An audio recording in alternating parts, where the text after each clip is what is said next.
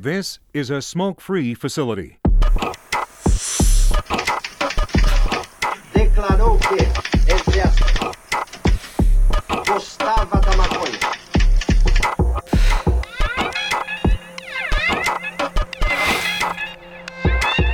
Rádio clandestino da revolução. O dever de todo revolucionário é fazer a revolução. Salve, salve, gangue! Estamos aqui hoje para mais um podcast. Eu sou o Gus, comigo tá aqui o Luqueta, como sempre. Salve, salve, firma. E hoje, acompanhando a gente, a gente tem a honra de receber aqui a Jamila Isso. e a Carol. Tudo bom? As duas trabalham na área da saúde e hoje elas vão conversar aqui com a gente um pouquinho mais sobre essa relação entre a saúde e a cannabis. Galera aí que tá com algum problema de saúde que a cannabis pode resolver, quem tá precisando tirar um HC, ou quem tem um parente aí de repente mais idoso, que não às, às vezes está tão aberto a cannabis. É muito bom ficar atento aí que de repente vocês vão conseguir direcionar, ajudar vocês e ajudar pessoas próximas a vocês. Mas quem vai falar sobre isso são elas e não eu. E aí eu queria começar perguntando para as duas. Hoje é a primeira vez que a gente faz um É podcast verdade, né? duplo, né? Então eu já vou começar perguntando para as duas. Aí vocês, bom, fica à vontade, vocês estão em casa. Aí a primeira pergunta que a gente faz para todo mundo é a qual a relação de vocês hoje com a ganja, com a cannabis? Tirando para o ímpar aí, quem vai responder? Ah, não, ela. Então, minha relação hoje é minha vida. Tanto de estudo, tanto de educação, quanto de trabalho é o que me, me, me sustenta hoje. É a cannabis ou ganja, como queira falar. É isso. Então, assim, hoje toda a minha vida circula em torno da cannabis. E você, Carol? É. Cara, é quase isso. Toda minha, praticamente toda a minha vida circula em torno da cannabis. Uma parte grande do meu trabalho agora também. É, mas, enfim, eu entrei nesse rolê como paciente e fui, tipo, cavucando. E aí você descobre que é um buraco sem fundo, sabe? E agora, enfim, como eu não moro aqui no Brasil, eu faço o trabalho de consultora canábica lá fora.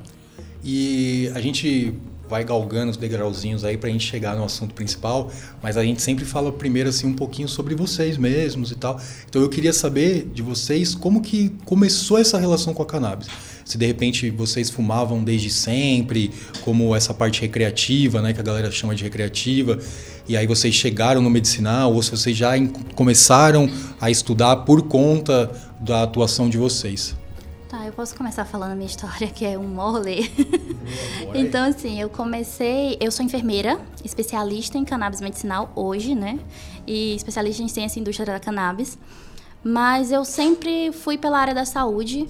É, eu trabalhei alguns anos em UTI. E até o ponto que eu achei que eu estava perdendo a minha essência como ser humano. Você passa a ter uma relação com a morte muito próxima e acaba isso interferindo você deixando de ter a humanidade enquanto pessoa. E logo em sequência, meu sobrinho foi diagnosticado com autismo. Ele tinha sete anos, se não me engano. E meu irmão sempre, ah, vamos pelo meio convencional, vamos pelo, pelo as medicações alopáticas. Começou o tratamento e ele começou a ter várias eh, reações adversas. Ele teve crescimento de mama por conta de uma medicação específica. E aí eu vi que não dava para ele continuar naquilo. E eu nunca fui muito assim ligada à criança, mas esse meu sobrinho em específico veio para me amarrar. E aí eu comecei a estudar alternativas, eh, terapias alternativas para ele. Na época que eu achava que era alternativa, tá? Sendo bem claro, que eu acho que a gente não pode tratar cannabis como uma coisa simples. É, e aí eu comecei a ir mais a fundo nos estudos. Aí conseguimos começar o tratamento dele.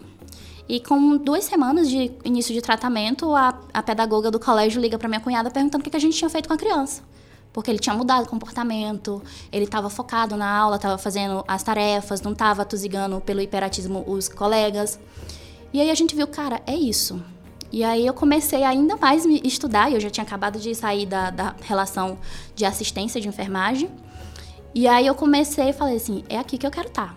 Então eu tenho que buscar meios para justificar é, cientificamente isso que eu faço, isso que eu gosto de estudar. E vi que eu poderia ser uma paciente em potencial. Eu tenho hernia de disco, sou com a coluna toda lascada, é, fiz cirurgias com uma cirurgia de descompressão com 18 anos. E aí eu sentia muita dor. E eu venho de uma. uma- fui bailarina quando era mais cedo, por isso que, que aconteceu esse problema todo de, de coluna comigo. E aí eu fiz uma cirurgia com 18. Mas eu sempre tive crises de dor. Então, assim, metade do meu mês era deitada numa cama, sofrendo com muita dor.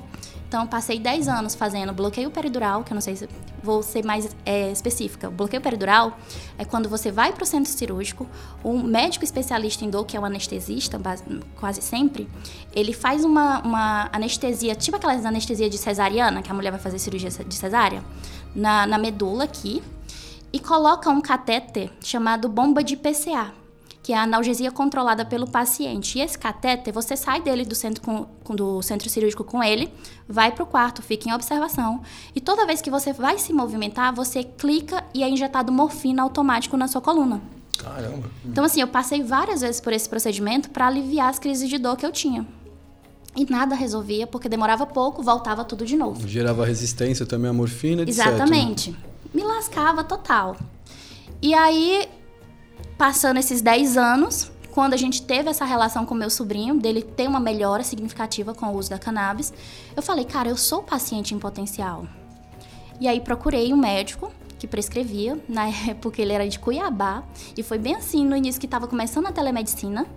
Marquei com ele e ele me prescreveu cannabis. No início ele me passou importado, depois a gente migrou pro, pro de associação. E aí no final eu acabei eu mesmo fazendo tá? Mas foi o que resolveu a minha vida. Então, do início do tratamento para hoje, eu só tive uma crise de dor. A gente tá falando de três anos. E eu passei dez anos sentindo dor todos os meses. Assim, é de assustar. Porque dor, você não tem vida. Quando você tem um paciente que tem dor, está associado com compulsividade, crise de ansiedade, depressão, tudo vem, é um combo. Você tendo dor, você não tem vida. E aí eu comecei a fazer tratamento e foi o que resolveu minha vida. E só que é muito caro. Não dá pra gente dizer que cannabis, é que o tratamento, a terapia canabinoide é acessível. É ilusão falar isso. Você tem que fazer um rolê muito grande para você ter acesso. Primeiro por conta do custo. Hoje em dia tem empresas de importado que têm um baixo custo, tem uma qualidade de produto, mas ainda tem uma certa é, uma, um nivelamento de quem consegue ter esse acesso, quem consegue entender que pode ter esse acesso. As associações fazem um serviço maravilhoso, que é o que seria o que o governo teria que fazer. E as associações cobrem essa lacuna. Eu digo que se você é, autorizar o autocultivo, autorizar as associações, manter o importado, ainda vai faltar produto no mercado, porque a demanda é muito alta. Você pegar um relatório de doenças, vamos supor, de depressão, quantas pessoas têm depressão que hum. podem ser tratadas com cannabis? Em São Paulo, todo mundo. E cada né? dia mais. E aí você acha que vai, o que temos no mercado vai suprir a demanda? Não supre. Entende? Então eu acho ainda muita ilusão as pessoas ficarem é, nessa coisa de querer essa guerra entre empresas, entre é, a, a própria indústria mesmo, criar essas picuinhas assim desnecessárias. Mas voltando aqui. Então eu comecei a fazer o meu próprio óleo quando eu vi que não dava para custear o meu e o do meu sobrinho. E aí, com o passar do tempo, minha família inteira começou a fazer tratamento com cannabis. Meu pai para dor no, no pé, minha mãe no joelho, todo mundo lá em casa hoje em dia faz tratamento com cannabis. Mas eu venho do Nordeste, eu venho do Piauí, uma cultura totalmente proibicionista, uma falta de informação. Não digo nem que seja a cultura que seja proibicionista, foi o que informaram para eles. E eles só repassam, porque não teve educação. E aí eu fui fazendo esse percurso de trazer informação de maneira simples e educativa para eles e trazer isso para a realidade deles. Então hoje a minha mãe é a maior defensora. O meu pai são os maiores defensores, assim, eu sou muito é, orgulhosa deles, porque são duas pessoas analfabetas e que lutam pela causa hoje em dia, entendem o benefício que isso traz para todo mundo que faz uso. E aí eu comecei a fazer, eu falei pra minha mãe, mãe, não tem condição de manter. E você sabe que isso é o que tá salvando a gente. Ela falou assim, filha, faz o que você acha melhor. E aí eu comecei a fazer meu cultivo, comecei assim do zero, sem saber de nada. Fui no intuitivo mesmo, que eu falo que o meu cultivo muitas das vezes foi intuitivo. Uma planta, né? Tá... É uma planta. E eu já vendo, hoje em dia a gente mora no meio do mato, né? Então já venho dessa coisa de saber lidar com mato, eu sempre tive horta, essas coisinhas. Então, para mim foi um pouco mais tranquilo, mas é complexo. Não dá pra gente falar que é uma planta que vai nascer do nada e que vai se manter do nada. Mas voltado para o medicinal, a gente pode dizer que o remédio vai estar lá. Vai Você tá vai lá. ter que encontrar a dosagem Exatamente. para te fazer o efeito. E né? também tem aquela questão assim de que tem a, a, vamos dizer, a qualidade, né? Pode, É. pode nascer com uma qualidade um pouco baixa e aí você vai aperfeiçoando para melhorar a qualidade que você está produzindo. Exatamente. Até a maneira de extração, o produto que você usa para cultivar, tudo isso, cannabis é bioacumulativa, vai estar lá no bud e vai estar no- no- na finalização. Então, assim, eu sou muito chata hoje em dia com isso, com qualidade do produto. Então, assim, eu busco sempre fazer o melhor, da melhor maneira possível, dentro das minhas condições. E eu não vou falar assim, ah, o meu paciente aqui do lado, ele faz um cultivo de qualquer jeito, não sei. Não interessa, ele tá fazendo. Ele tá buscando um meio de suprir essa necessidade dele. Mas ele pode sempre buscar dar uma melhoradinha. né? Sempre dá uma melhorada. Eu, eu faço muito essa coisa de tipo, gente, tá precisando de informação? Cola, vamos conversar, vamos partilhar. Eu sou a, adepta de que informação privada, informação parada e nada é a mesma coisa. É isso. Olha, eu concordo totalmente com você. A gente ouve às vezes assim que a gente, principalmente o Luqueta tem muito disso. O Luqueta ele tem uns, ele fala uns termos muito, muito técnicos às vezes e a gente ouve da galera assim, ah, às vezes vocês dão uma pelada porque é uma planta. Você jogou lá, ela nasce.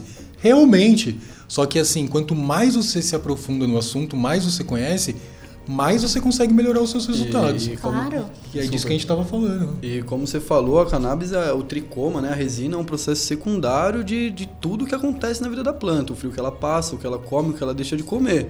Então, vai fazer diferença.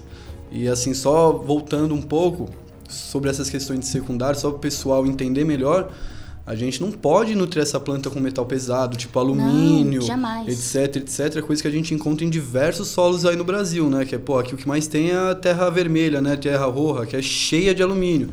Então, quanto mais consciência você tem através do processo, melhor é pro produto final. Não, e eu sou muito chata. Hoje em dia eu trabalho para a indústria e acredite, eu só trabalho com produto que tenha certificado de análise, que seja livre de metais pesados, que tenha passado pelo nível de pesticida, que tenha me diga qual o padrão de, de CO2, que não tenha CO2 mais, porque foi expurgado de maneira adequada, que passa no, no teste de análise. Então, tudo isso a gente tem que ver.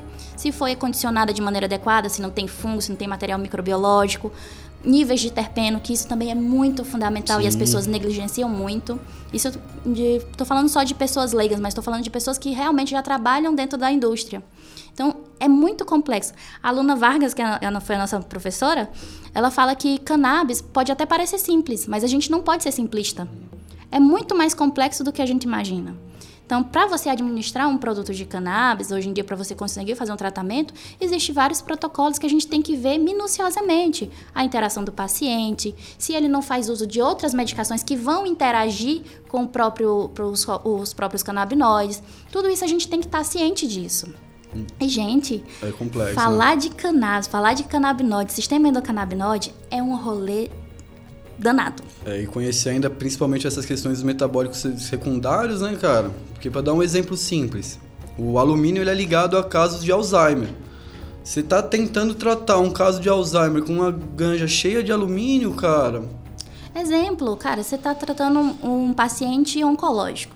E aí você entrega um produto que está cheio de metais pesados ou até com concentrações bem mínimas. Câncer vai não... Você está antecipando a morte desse paciente. Sendo que você teria que estar fazendo algo paliativo, né? Para melhorar a qualidade de vida do, do Exatamente. paciente. Fazendo uma observação antes que a gente estava falando do, de você se aprofundar e falar sobre, da mesma forma que é interessante você se aprofundar e buscar sempre mais conhecimento, a gente vê atualmente tem muita gente que está chegando nesse lugar. Então, às vezes, um- uns termos mais técnicos, algumas Assusta. coisas, assusta e o cara fala, putz, nunca vou aprender isso, vou deixar pra lá. Então eu acho que é sempre a gente, sempre a gente buscar esse meio termo entre tentar ser bem popular, tratando como uma planta que vai crescer na terra, que vai crescer no sol, mas pontuando sempre algumas questões importantíssimas. Gente, eu vou trazer um dado que é a realidade para todo mundo, tá? É, hoje em dia, nas faculdades, nas universidades de saúde, não existe uma grade para falar sobre o sistema endocannabinoide. Então, o médico hoje que prescreve cannabis, ele gerou o próprio interesse e foi estudar. A empresa que eu presto serviço hoje, é, a primeira aula dos médicos é comigo. E aí eu tenho todo um trabalho dentro da indústria de falar THC não é vilão, de ensinar a eles o que é sistema endocannabinoide. porque isso não é dado na faculdade. E se algumas faculdades agora recentes que estão dando, é muito por cima. Eu creio muito e torço muito para que um dia isso seja uma grade fixa em todas as universidades de saúde. Tem muito preconceito ainda, né, Ainda cara? tem muito. Então, assim, eu faço visitas médicas, que médicos que nunca prescreveram, muitos deles não sabem o que é sistema endocannabinoide, não sabem que existe um RDC que regulamenta o uso compassivo de cannabis. E aí, gente, um paciente chega perguntando para um médico desse, ele vai ter uma resposta de que maconha é Ah, droga. Eu vou te contar uma história agora. O irmão aqui da empresa. A tia dele zoada com, com Alzheimer, com Parkinson.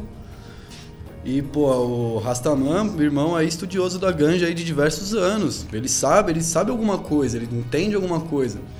E ele fez uma sugestão pro médico. Porra, doutor, o que, que você acha a respeito do tratamento com canabidiol? Não falou nem no caso da mulher. Sabe o que o médico falou pra ele? A cannabis é um alucinógeno. Você vai dar um alucinógeno pra sua tia que já não lembra das coisas? Uma senhora. A hora que o Raça veio e falou isso, eu falei assim, Luqueta, você tem alguma informação sobre isso? Eu falei assim, cara, sobre isso não, mano, mas esse médico aí, velho. A informação que eu tenho é que você trocar de médico. Renovada, Perda de tempo. Gente, Alucinógeno, pô. eu Nós tenho, trabalha eu aqui, tenho ia trabalhar vendo jacaré rosa. Você está querendo drogar essa senhora? Não. tipo, pra ele. Ela precisa. Isso não é difícil, isso é muito comum ainda no Brasil. Isso é muito comum. Eu digo que é um trabalho que eu faço diariamente.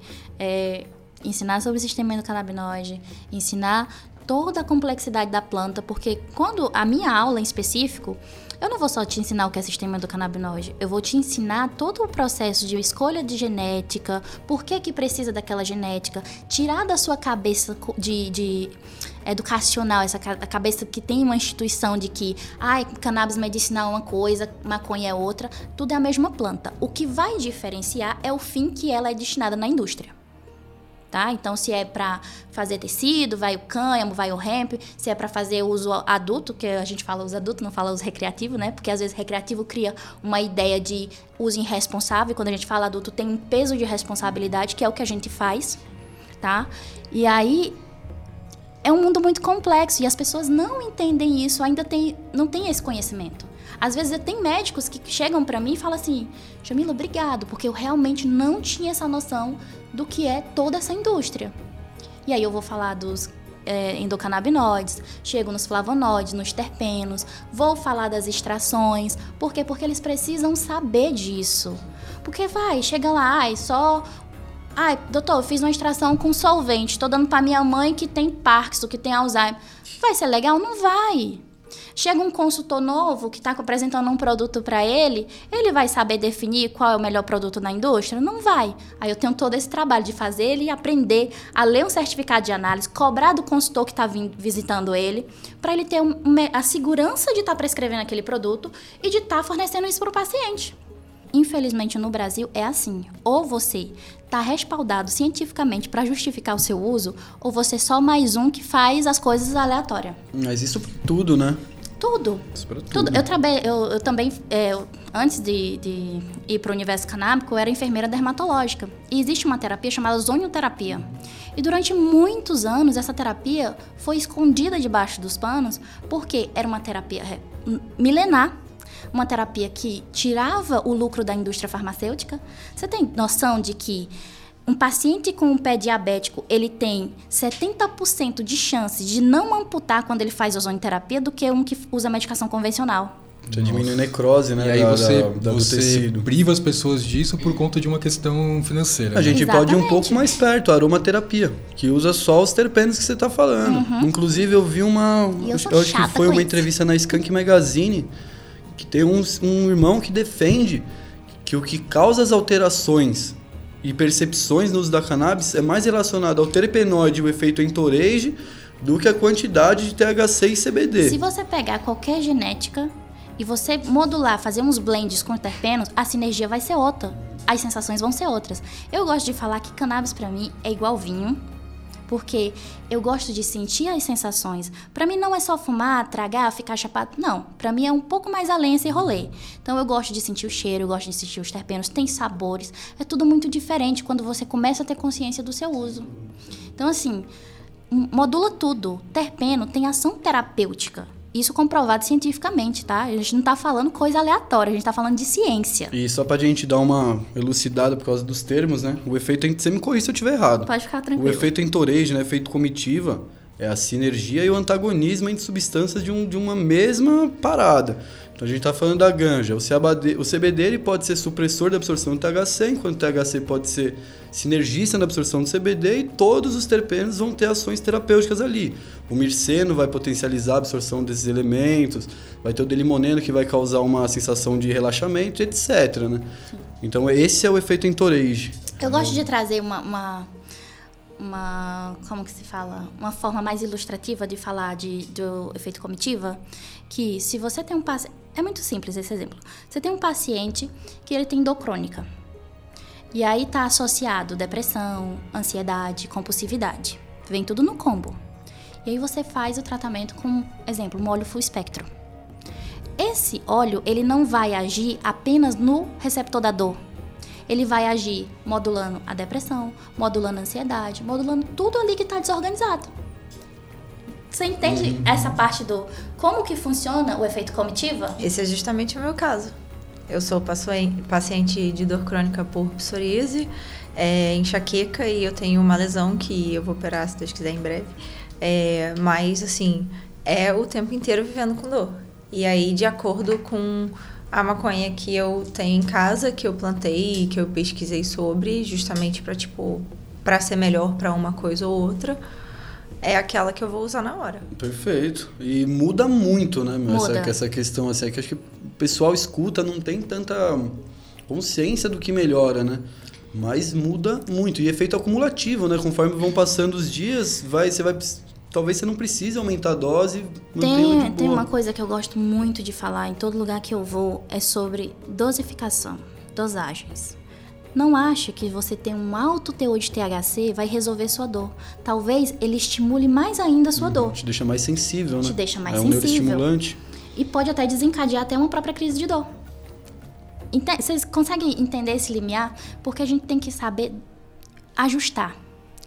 Acontece muito isso. Às vezes o médico, o médico não tem muito esse feeling da prescrição de cannabis, não quer ter esse acompanhamento mais ali humano, que eu digo assim, que você prescreve cannabis, você vai ter que ter um olhar humano para aquele paciente. Você vai ter que acompanhar a evolução daquele paciente para fazer mudança de dosagem, se precisar mudar o produto, mudar o, o, a strain, mudar tudo. Por quê? O que, que acontece? Hoje em dia eu vejo muito isso. Às vezes o paciente chega no consultório, prescreve um isolado, um broad spectrum, um full spectrum, manda o paciente para casa, não faz essa modulação de dose, essa titulação de dose, ah, porque tem médico, tem alguns médicos que vieram da, de mim, eles modulam semanalmente. Então, semanalmente a gente troca a dose desse paciente porque cannabis tem efeito de um invertido, né? Você começa com a dosagem baixa, vai elevando aos pouquinhos até chegar na estabilidade desse paciente. Mas aí eu não tenho confiança que eu estabilizei esse paciente. Aí eu aumento mais. É aí, em vez de eu ter um efeito de melhora, eu vou ter um efeito reverso. Você que vai é o efeito receptores tudo saturado, né? Exatamente. CB1, CB2. E aí eu vou voltar para aquela dose achada. Ali eu encontrei a dose desse paciente. É um trabalho, é um processo que pode demorar meses. E se eu não faço isso, o paciente vai sair do consultório, pô, esse médico não sabe o que ele está fazendo, o produto não funciona, essa terapia não funciona. E aí acaba meio que difamando a utilização da cannabis. Exatamente. Então o ideal seria esse acompanhamento ser basicamente eterno, digamos assim. Enquanto a pessoa estiver fazendo uso do medicamento, Sim. tem que estar fazendo acompanhamento semanal. Até porque hoje em dia, agora a Anvisa, enquanto estava na pandemia, as, as receitas não tinham validades. Não estava tendo validade. Hum. Agora, a partir do dia 22 de maio, a Anvisa voltou a validar. A, a receita só vale seis meses. A autorização é dois anos, mas a receita você tem que ficar renovando. Mas você pega um irmão que tá fazendo um, porra, um artigo científico, ele vai olhar o maconheiro que tá querendo fumar a parada de um jeito e o irmão que tá precisando do remédio de outro, né, cara? Então são duas Mas amostras também- Mas aí diferentes. a gente entra né? no- no- no- na demanda de o que que eu todo ia- uso é uso terapêutico. Exato. Sim, só Às que vezes é- a pessoa não tem a consciência. Exatamente. Trabalhei o dia inteiro, tô lascado, Chega fudido, quero chegar em casa, bolar meu beck, fumar e relaxar. É justamente por isso que É eu acho que são duas amostras, tá ligado? É Porque, por exemplo, eu não, eu não julgo precisar da cannabis, mas eu nunca fiquei um dia sem. Você precisa. Justamente, só que eu não sei o quanto eu preciso, tá ligado? Então é uma amostra. Agora, se- o cara que o irmão que tá sentindo a dor, é muito mais palpável você fazer uma análise no irmão que sente a parada e vê a diferença do que em mim que a única coisa que eu fico é, É. estressado, tá ligado? Falando Ah, cara, também, eu- tipo assim, de vocês, que assim, você acabou de falar, cara, eu nunca fiquei um dia sem. É importante, às vezes, também você fazer aquele intervalo de tolerância justamente pra você voltar a sentir os efeitos dela. Sabe? Tipo, cara, já cansei de falar pros amigos meus que fumam há, porra, 20, 25 anos que nunca parou de fumar. Ou tabaco com racha ou maconha, tipo, um dia na vida. Mano, pega e tenta ficar três dias. Em três dias você já volta a ter aquilo ali, tipo, o seu organismo já dá um reset, sabe? Se eu não, assim, eu fiquei agora em abril quase um mês sem nada, só com CBD. Eu cortei realmente o THC porque eu tava com a minha tolerância lá em cima. Foi um mês que eu, eu pensei que eu fosse estar super ansiosa. Foi um mês super tranquilo. É mesmo? Nossa, eu tive uma experiência que eu fumava assim há muitos anos e eu morava em Montevidéu. E aí fazia um mó tempão que eu não via pra casa, pô, pra, casa, né? Pra casa dos meus pais aqui em São Paulo. E aí a galera, tem que vir, tem que vir, tem que vir. E aí eu vim ficar na casa do meu pai. E aí, por questão de respeito e tal, não vou fumar, né? Meu pai não gosta, sei lá, então eu não vou, né, vou respeitar a casa. Um mês antes eu já tava, tipo, procurando alternativas. Eu falei, meu Deus, o que, que eu vou fazer pra ficar lá três dias sem fumar? Não pensei na possibilidade de não fumar, né? Tinha que buscar uma alternativa. Aí não encontrei uma alternativa. A primeira noite eu não consegui dormir, velho. Ficava, meu Deus, e agora? Quanto tempo será que vai durar isso? Tipo, eu quero ir embora, sabe? Tipo, o segundo dia, eu não senti nada. Pra mim parecia assim que tipo, nunca tinha me feito falta. Nossa, eu não consigo. O primeiro Às dia vezes o foi psicológico horrível. influencia muito. Com Ah, certeza. Com certeza. Mas é super É. necessário que a Carol falou, o tea break, né? Que é essa pausa do THC, Uhum. principalmente. E aí você pode utilizar do CBD a seu favor. CBD mesmo, você fazer um cigarro de CBD, porque às vezes tá muito atrelado ao hábito de baforar. Foi o que me de- salvou dessa última de vez fazer agora. este ato de fumar. E aí você utiliza o CBD a seu favor. Você não vai precisar parar de fumar Uhum. ganja. Você vai continuar tendo os benefícios do terpeno, do CBD. Você isola apenas o THC alguns dias, só para você baixar a sua tolerância. E quando você voltar a usar, você vai usar menos e com melhor qualidade. E você vai chapar mais? Muito Basicamente, fazer muito, muito mais. Cara, puta, eu já tentei. Vamos ficar um mês sem fumar. Não. Cara, vocês não precisam, vocês não precisam ficar. É isso que eu tô falando, tipo, vocês não precisam ficar esse tempo todo, sabe? Um, 15, 10, uma semana. Cara, da primeira vez que eu fiz foi foda. Tipo, dessa vez agora foi tranquilo em termos de, assim, de, de ansiedade, sabe? Tipo, tipo- justamente porque eu tava fumando o CBD, o CBD pra mim. A, a Carol tem Desculpa, gente. Não, a Carol falar. tem A umas extrações de, de CBD que ela pegou da Just Hemp. Cara, eu fiquei impressionada com a qualidade. Não é bom? Bom. Não, cara, não só isso, mas assim, é uma.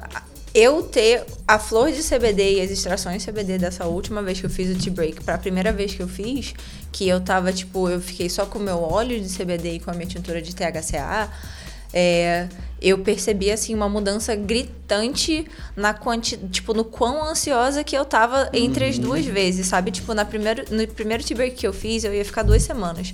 Eu consegui ficar sete dias, porque no sétimo dia eu cheguei em casa chorando de dor. Eu não tava conseguindo literalmente pisar o pé no chão. Eu já tinha tomado remédio, já tinha tomado, tipo, cara, relaxante muscular, remédio pra dor, tudo que você possa imaginar, sabe? E eu não tava passando. Eu falei, cara, eu não aguento mais. Então tem que usar a parada. No Exatamente. meu caso, eu acho que eu não sei né, exatamente, mas tem uma pessoa aqui que pode me ajudar melhor. Quem sabe eu não saio daqui até com uma solução pro meu problema. Assim, não vejo isso como negativo, mas, por exemplo, se eu, se eu chego em casa e às vezes, às vezes eu não falo assim, ah, vou ficar uma semana sem fumar. Eu- meu objetivo é ficar algumas horas. Então eu falo, ah, não vou fumar agora, vou tentar ficar umas duas horas, e daqui umas duas horas eu fumo. E aí, cara, pra não fumar, eu começo a fazer qualquer coisa. Varrer o chão, limpar em cima do guarda-roupa, sabe? Aí eu vou organizar a panela dentro do armário, só pra eu, tipo, tá fazendo alguma coisa, pra eu não bolar e E é que eu faço isso com baseado na boca Não, ainda, então velho. Pendurado. Não, eu seguro pra não fazer. Aí eu É foda, velho. faço, mano, arrumo, dobro roupa, sabe? Eu organizo tudo. E aí eu até penso, eu falo, mano, se eu não fumasse, eu ia ser o rei da arrumação, cara. Porque eu limpo tudo, tá ligado? Mas é só pra adiar o momento, né? E eu acho que é ansiedade, não é? Porque. É ansiedade. Com certeza. E aí, o ideal seria você entrar com CBD. Ter esse Exatamente. CBD disponível no seu organismo. Com Não certeza. só esperar o, o rolê todo, do dia inteiro, trabalhando. Cara, vou chegar em casa, eu vou fumar. Já deixa ele carregado. Sim. Mano, você faz isso, você tira essa ansiedade. O fumar vai ser só um complemento. E, assim, o fumar flor de CBD, não sei se já conseguiram fumar uma flor que é só de CBD. Tipo, você você chapa, mas você chapa diferente. Pelo menos pra mim, o CBD, assim, é a coisa que mais me ajuda na ansiedade. Eu sou ansiosa pra caralho. E o que eu faço, cara? Quando eu tô muito, muito ansiosa, você pega a flor de CBD, sério, parece assim, que era uma, tinha uma panela, sabe, tipo, com água fervendo pra caralho. Você desligou o fogo, tampou e sinto abaixou. assim, é essa, um. é essa relação, As tipo. um Se pra você tem tolerância alta pra THC É, Porque, já. por exemplo, eu, já, eu peguei uma da, da Seedsman, Pink Kush CBD. Ela é 30 para 1. Uhum. Deu nada. Fumei uns 5, 6 baseado, tomei o óleo do irmão. Mas assim, a onda, nada. a onda é diferente, sabe? É, então. Tipo, é muito mais uma sensação pra mim, né, pelo menos, porque como ela age diferente em cada organismo, a Hum, forma como eu vou entendi. sentir é a forma difer completamente diferente da forma O como ela eu vai sentia agir. é, é, por exemplo, pra ela, a pra sensação você. de ansiedade depois de eu fumar um tabaco, por exemplo. É, mas é mais ou Hum, menos isso, beleza. sabe? Tipo, ela vai assim, ela vai, tipo, te relaxar de leve. Ela vai fazer você ficar, tipo. Essa sua descrição foi tipo. É, matou. Tome todo o meu dinheiro, eu quero isso. É, é isso, sabe? É isso. Porque eu sinto exatamente isso. É, é a casa ou é a limpeza de pele. Aí E eu foi- começo aqui no é, Cara, tem um E negócio. pra mim- cara, nossa, velho. Quando eu vejo, foi- passei duas horas é, fazendo aquilo pra, tipo, desviar do, do, do bagulho, tá ligado? Tem um negócio que acontece muito com os atendimentos, quando os pacientes eles têm um retorno. Paciente, exemplo, eu sempre gosto de usar a dor crônica porque eu sou paciente de dor crônica. Então, o paciente chega no consultório quer resolver a dor dele. E aí tem diversas coisas associadas, insônia, apetite, depressão, um monte de coisa. E aí ele começa a fazer o tratamento com a terapia. Aí ele chega no consultório, você vai começar a fazer a anamnese. E aí, a dor melhorou? Não. A dor continua a mesma, foi meio que tá tomando água. E o sono? Tô dormindo 12 horas a noite todinha. Porra. E a fome? Tô comendo bem. E a ansiedade? Menina, você sabia que eu não tô sentindo nada? Assim, tá bem tranquilo? Então, modulou outras coisas, resolveu o que tava desorganizado pra poder chegar na dor. Que aí vai E ser o aí é um THCzinho, processo. Aí aquele é o próximo boosterzinho que passo. você Exatamente, aí é um processo, é outro passo. Aí a gente modula, titula uma nova formulação, titula uma nova dose pra poder a gente chegar. Mas primeiro tem que preparar o terreno. Não é só chegar, acabou, resolver minha vida. Claro. Não é mágico, né? Não é mágico. é, Não, nada com certeza. assim, né? É uma coisa que eu gosto de deixar sempre claro. Cannabis não é pra tudo e nem é pra todos, tá? Tem gente que vai ter intolerância, tem gente que não vai metabolizar bem, tem gente que vai ter uma certa resistência, igual de pirona. Você tem alergia, eu não tenho. E aí cada um tem uma maneira de metabolizar diferente. E tem uma outra coisa também, sabe? A, a maconha, você precisa, você, principalmente se você for paciente e você precisar dela para alguma coisa específica, você precisa se conhecer, porque se você não se conhecer o suficiente para perceber essas pequenas mudanças, velho, você tá perdendo seu tempo. Verdade. O que eu ia te perguntar aquela hora lá, Carol, é assim, a gente conversou um tempo atrás com o Gilberto, Gilberto Castro, e ele passou pra gente uma visão que a gente nunca tinha tido, né, pra, porque eu e o Luquete que tava aqui, que ele falou, olha, cara, pra mim, eu gosto muito de cultivar, é, me ajuda muito, mas eu tenho um problema por conta da minha condição física, cultivar pra mim é um esforço. E aí eu queria perguntar pra você se você sente isso também, né? Que você falou que às vezes tem enxaqueca, às vezes tá com dor, e aí, pô, você tá lá morrendo de enxaqueca, hoje é dia de regar as plantas. Isso é, isso é um problema pra você também?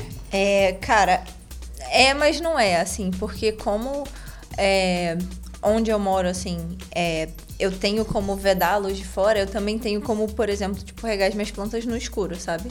É, por exemplo, lá, tipo, na maior parte do tempo do ano, é muito escuro porque, enfim, tá no inverno. E a gente tá no hemisfério norte, sabe? Tipo, lá em cima. O que que acontece?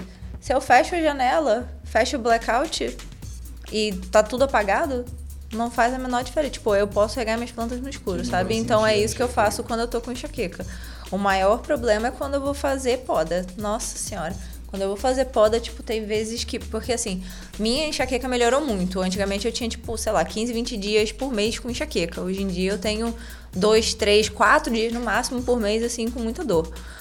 Cara, se eu preciso fazer isso e eu comecei enxaqueca, já era. Eu sei que eu só vou fazer isso daqui a quatro dias. Vai comprometer com o meu grow? Vai um pouquinho, mas assim, graças a Deus não influencia muito também por conta do tamanho do espaço que eu tenho. Eu não conseguiria nem imaginar fazer isso tudo com a quantidade de planta que a Jamila tem. Três plantinhas Não ali, trabalhamos com números. pô. Três plantinhas. Ai, Gente, não tem número não. Depois que eu aprendi a fazer clone, Ah, é um mundo, é um mundo sem fim, né? Salve, foi Dani. só ladeira abaixo. A Daniela Pimentel que me ensinou a fazer clone, ó, é outra aluna da Inflora também. Cara, eu liguei, eu não sabia, eu só comprava semente. Me fudia comprando semente, mas beleza. Mantinha meu, meu cultivo. Aí eu vi a Dani fazendo clone no Instagram e eu falei, mano, é seguinte, eu nunca te pedi nada, me ensina a fazer essa parada. E eu já tava me preparando, já tinha comprado lã de rocha, comprado a estufinha e tal, eu tava me preparando. Só não sabia a técnica. Ela, mano, é o seguinte, faz isso, faz isso, faz isso. Eu falei, tá bom, vou fazer agora. Fui lá nas plantinhas, tirei. Falei assim, é, eu botei aqui umas 10, vou ver se vai. As nove enraizaram. E só com água, tá? E foi. Aí agora eu não compro mais semente, meu filho. É tudo meus clones ali. Já tudo conhece a mesma genética. É, e aí fica mais fácil você E aí você com ele. começa um. Aí você vai, né? Eu vou fazer aqui 10. Vai, que só vai vingar dois. Aí, puf, vinga os 10. Eu sou Maria Gambiarra, tadinha, desculpa. Eu comprei no AliExpress uma lâmpadazinha, tipo uma quanto bordezinha assim, aquelas fuleirinhas? E eu boto num balcão. Meu quarto é meu laboratório. Fiz um balcão assim, todo é, com aquela madeira que é revestida pra não. Não, tran- molhar, né? não molhar nem nada. né? Isso. Botei assim. E aí eu boto a, a bandeja com os clones e boto a luz aqui. E fica lá. Tipo, eu vou fazer minhas extrações, só faço manejar aqui pro lado, faço meus processos e tudo direitinho e tal. Declarou que, entre aspas, gostava da maconha e que seu uso não lhe fazia mal e nem lhe levava a fazer o mal. E esse processo de extração, como é que você faz? Qual que é a sua preferência? Então, eu tô me planejando pra comprar uma prensa, que eu gosto dessa parada de sem solvente.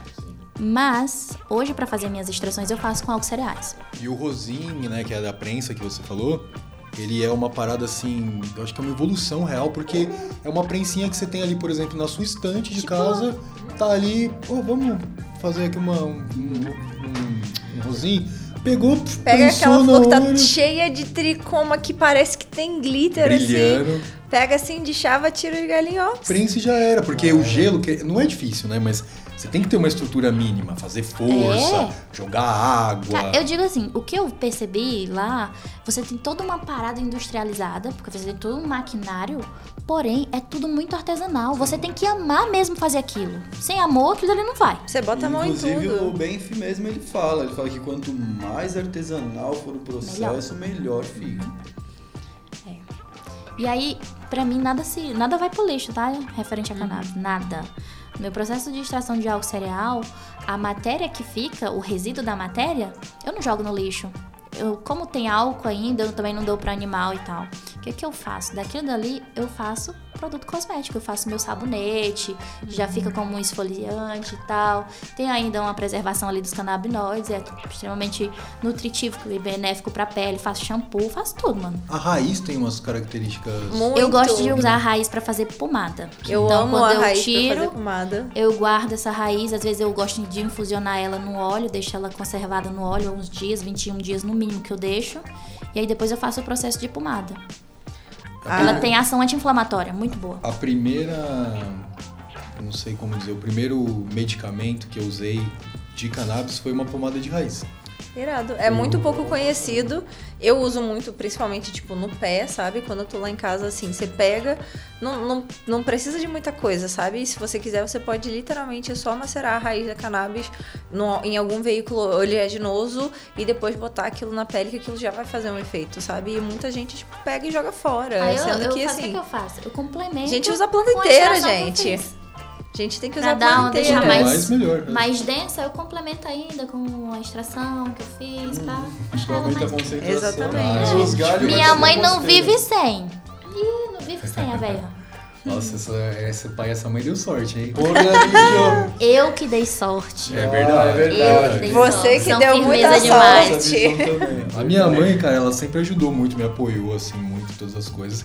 Mas a minha mãe é aquela pessoa que ela fica com o ais ali de copas na manga, É né? Aí, não, é óti- ótimo, acho maravilhoso. Tem mesmo que plantar, pá, não sei o quê. Mãe, esqueci de pagar a conta lá que você pediu também. Porra Só tá fuma maconha. maconha o dia inteiro. É assim, tipo, eu- quando precisa, ela usa ali o artefato. Cara, a gente ainda tem um- um grande caminho a percorrer nessa indústria. A gente ainda tem um peso muito forte de outras indústrias querendo boicotar essa. É, tem muita gente que não sabe ainda os benefícios dos outros componentes da cannabis. Então, quando a gente fala de terpeno, quando a gente fala de flavonoide, é um universo à parte. Então, a cannabis ela não se resume só a CBD e THC. É muito mais complexo do que a gente imagina. Cara, a indústria farmacêutica. É interessante ter uma- um, um- um componente na, na cannabis que se chama canaflavina, AIB. E ela é 30 vezes mais potente do que a aspirina. É interessante para essa indústria? Não. Entendeu? Uma coisa que você pode plantar no seu quintal, que é natural. Mesma coisa, cara, eu tava vendo assim, não sei se vai ser uma comparação muito distante, mas esses dias eu tava vendo uma história da Gurgel. Você já viu, sabe, a Gurgel é que fabrica Eu carro. sei aquele carro. Brasileira. É, mas a e história não aí, cara, em 74, 76, uma coisa assim, o Gurgel, né, ele fez o primeiro carro elétrico do mundo. E aí não fez sucesso. Por quê? Porque não interessava para a indústria automobilística. Porque os caras queriam consumir petróleo. Então a gente já vai caminhando aqui pro final, né? Queria agradecer demais vocês duas. A gente sempre a galera que acompanha a página da Grow Gang fala pra gente, cara, vocês têm que trazer mais mulheres pra, pra participar do podcast e tal. E a gente tenta, fala aí, Luqueta. A gente tenta mesmo, mas não é fácil. Então é um prazer estar recebendo vocês aqui, não só vocês duas, como a galera não tá vendo aí, né? Mas tem mais gente acompanhando a gente aqui. E muito obrigado por, por todos os esclarecimentos. Eu queria que você cuidasse de mim. Eu tô tipo assim, entregue, é convencido. E aí eu queria deixar esse momento final pra vocês falarem o que vocês quiserem, é, alguma coisa de repente que a gente não conversou, mas você acha que, pô, isso tem muita importância falar. Fica à vontade, está em casa. Ah, e falar sobre essa questão de mulheres nesse rolê canábico, as mulheres ainda se escondem. Porque tem medo da- do preconceito, tem medo de ter sua imagem distorcida, isso é uma realidade, tá? Sobre questão de cuidar de você. Se você estivesse fora do Brasil, eu cuidava, porque a minha, a minha a minha formação, eu posso sim fazer todo um acompanhamento com você, fazer essa terapia canabinoide. Aqui no Brasil é que realmente é restrito para prescrição médica e agora mudou também que dentista também pode prescrever cannabis. Sério, sério, tem agora ele está autorizado lá na, na Anvisa, tá? Mas fora a gente pode sim fazer uma consultoria, fazer um acompanhamento tranquilo. É, e é Falar sobre cannabis e mulher tá muito ligado. Eu digo que essa indústria é uma indústria totalmente feminina. Porque se a gente for pegar o contexto histórico é, do mercado do legado, né? Que eu não falo mercado ilegal, eu falo mercado do legado, porque pra gente hoje ter uma autorização da Anvisa, foram umas pessoas que estavam dentro do proibicio, do, do lutando contra o proibicionismo para ter acesso a um produto ilegal, tá? Pela a justiça. Mas foram esses caras que deram suporte para essas mães irem atrás da legislação, baterem na porta lá do gabinete. E aí? Tô precisando, o que, que vocês vão fazer? Mas para isso elas primeiro tiveram que cultivar. E aí onde elas adquiriram conhecimento? Foi nos growers, pô. Então a gente não pode esquecer essa parcela. Eu gosto de falar, aprendi com a aluna que é a galera do legado, tá? Que é a galera que tem uma história. E se você pega um, um contexto histórico, exemplo do Canadá, mano, os caras eles tinham que ir pra frente pra vender, mas quem cultivava, quem cuidava eram as mulheres. Então, assim, essa planta é feminina. E eu vejo, assim, o grande movimento de informação, de educação, ele tá vindo das mulheres. E eu sou muito feliz, né, meu querido? Sou mulher, tô aqui pra isso.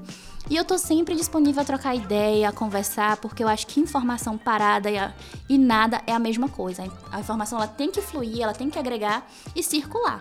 Então, eu tô aqui pra isso. E você, Carol, mais alguma coisa? Cara, uma outra coisa que, tipo, a gente sempre tem que lembrar, que é mais um ponto que eu acho que, assim, todas nós focamos muito, é na reparação histórica, sabe? A gente não pode...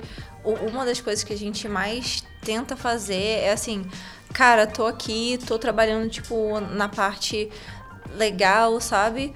É, o que, que eu posso fazer na minha mísera existência pra ajudar a galera que não tem condições, sabe? Então, velho, eu na minha condição de mulher branca, eu vou lutar pra que, porra, tenha menos preto, tenha menos índio, tenha menos gente sendo morta, sendo presa, sabe? Isso é muito importante também. Apesar disso não, não, assim, não me afetar diretamente, principalmente porque eu não moro aqui no Brasil, cara, me dói muito ver o tempo inteiro a galera ainda sendo morta, sendo presa por uma parada que, tipo, ajuda praticamente, tipo, tudo, gente. Que é tratada como medicação. Exatamente. Então, para rico pode ser usado como medicação e para pobre é execução. Pra pobre é droga. É justamente isso. É Exatamente. execução, E pô, é não é droga. Ele não chega nem no patamar da droga, é execução. Isso que a gente falou um tempo atrás, né? Que você tem uma barreira ali, mesmo que pra quem quer tirar o HC, Uhum. que é um valor, não, é um valor, tipo, velho, que aquele cara ali, ele nunca juntou aquilo na vida dele, tá ligado? Ele nunca teve 15 pau, 20 pau na conta dele disponível pra ele fazer o que ele quiser. Exatamente. E aí ele vai pagar isso pra, vamos dizer, cultivar maconha, ele vai falar, irmão, não, tá ligado? E foi esse povo que apanhou séculos e séculos, desde o pito do pango até a cannabis hoje, tá ligado? E não é ele que tá tendo acesso a isso. Exatamente. E você, Luqueta? Bom, galera, hoje eu tô meio poucas palavras, mas queria agradecer a presença de vocês aí de coração mesmo. E o pessoal pede muito pra trazer mulher aqui. E eu acho que o ponto principal é a qualificação de vocês e o trabalho que vocês prestam, tá ligado? É uma honra estar com vocês aqui, de coração mesmo. Vocês ensinaram muito pra gente e acredito que pra quem tá ouvindo também. E agora, velho, vamos mandar mais dicas aí de mulheres pra gente entrevistar, tá ligado? Que as meninas têm muito pra somar com nós, cara. Esse podcast foi produzido pela Grow Gang. A direção é de Daniel, a montagem é de Fabão, participação do Luqueta e eu sou o Gus e fiz a apresentação desse episódio. Firmeza, galera, até a próxima.